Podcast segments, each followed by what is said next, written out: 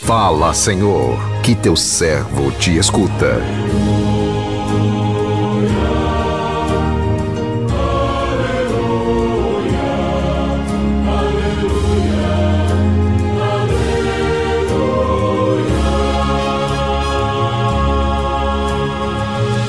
O Senhor esteja convosco, Ele está no meio de nós.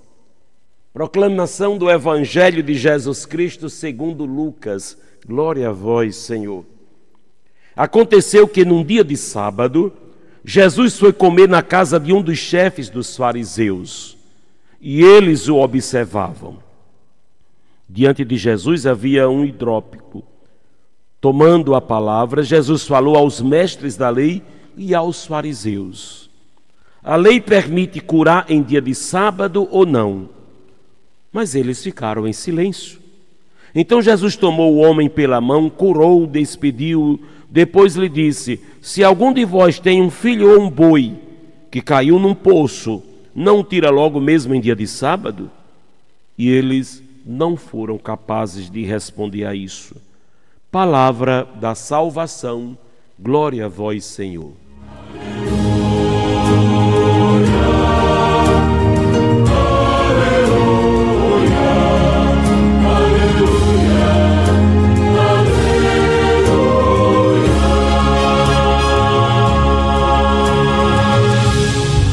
Meu irmão, minha irmã, ouvintes do programa Sim a Vida, Jesus também teve muitas decepções. Ele viu os, sua, os da sua raça rejeitarem os pequenos e se tornarem escravos da lei. O Senhor procurou diversas formas de romper com essa situação opressora, enfrentando, mostrando o outro lado da moeda, da vida que tinha de ser prioridade e não está sujeito às leis e procedimentos estúpidos daqueles que não, nada faziam à vontade de Deus, embora muitos pensassem estar fazendo a vontade de Deus, né, ao viver o rigorismo das leis. Meu irmão, minha irmã, hoje na passagem que ouvimos em uma refeição na casa de um dos chefes dos fariseus, Jesus se depara com uma situação gritante, uma pessoa doente, carecendo de ajuda, está ali, diante dele e dos demais, num dia de sábado. Ninguém move um dedo para lhe ajudar, porque a lei não permitia fazer nada em dia de sábado. Jesus os questiona sobre a lei do sábado, mas eles se calam. O silêncio, nesse caso, significa omissão de socorro. Jesus não pode compactuar com isso, adiante deles uma vida correndo risco, e para o espanto de todos, ele tomou o homem pela mão, curou e o despediu. Tomar pela mão significa ser solidário, fazer algo pelo outro, ajudar, comprometer-se com a vida dos que sofrem. Enfim, é a essência dos ensinamentos de Jesus como eles permaneceram em silêncio, talvez chocados pelo seu procedimento, Jesus lhes questiona mais uma vez: se alguém de vocês tem um filho ou um boi que caiu num poço, não tiraria logo mesmo em dia de sábado? Eles permaneceram em silêncio, mas a resposta estava dada. É óbvio que tanto o filho quanto o boi seriam retirados do poço, pois se esperassem o dia seguinte, poderiam, poderia ser tarde demais. Há casos em que a vida não espera. Jesus justifica desta maneira sua ação libertadora na vida daquele homem. Estamos assim completando mais uma vez né, a nossa caminhada à luz da palavra do Senhor. Né, estamos mais uma vez a ação misericordiosa, bondosa e amorosa de Jesus. Ele pega aqueles que estão sofrendo, que estão sendo ignorados, porque o sofrimento tem uma dupla face. É o sofrer pela enfermidade, por aquilo que o mal provoca na pessoa, e o sofrer por ter desprezado, ignorado, sem importância, sem ser olhado como se fosse castigado. Pense neste homem hidrópico Há quanto tempo esse filho de Deus sofre?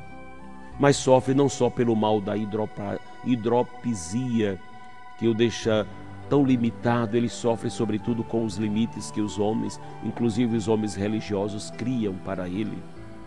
Jesus vê a pessoa humana sofrendo e ignora. Né? Inclusive, o que para alguns é sagrado, porque não havia nada mais sagrado para a mentalidade judaica, farisaica, do que o sábado. Não pode fazer nada em dia de sábado, o sábado é somente para o culto a Deus. Que culto mais hipócrita, que culto mais medíocre. Desculpe, mas nós muitas vezes prestamos a Deus um culto medíocre.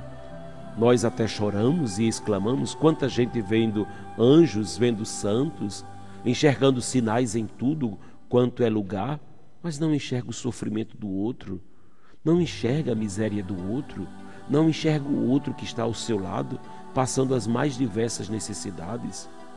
Que culto mais hipócrita! É desse culto que Jesus está se referindo aos seus, inclusive aos fariseus, os mais religiosos da sua época, porque eles se preocupavam demais com o culto, com o zelo pelo que era sagrado, mas em um dia de sábado, e não é a primeira vez, tantas vezes que Jesus faz isso, e por causa disso vão condená-lo, porque ele leva, eleva o ser humano à sua categoria de um ser sagrado, aquele que de fato é a imagem e semelhança de Deus. Às vezes prestamos um culto tão elevado a Deus, mas rebaixamos tanta pessoa do irmão, do próximo. Às vezes cuidamos tanto do incenso do altar, ignoramos o sofrimento do outro que está do nosso lado. Deus nos cure da hipocrisia religiosa. Deus nos cure da mediocridade religiosa. Deus nos cure desta visão egoísta porque Jesus mesmo está dizendo: se algum de vós tem um filho ou um boi que caiu num, num poço, não, não vai no dia de sábado cuidar dele? Você não vai se des, des, desesperar se um filho seu passar por qualquer aflição? Se a pessoa se desespera até se o boi está ruim, se a vaca, se o porco, quem cuida disso? Você fica desesperado se o seu boi está ruim? mas você não se inquieta com quem sofre, com quem passa fome, com quem passa necessidade, por quem passa aflição, por quem está sofrendo. Que Deus nos ensine o culto que lhe agrada, e o culto que lhe agrada é amá-lo, é servi-lo. Mas sair do culto para cultuar e cuidar do irmão que está sofrendo.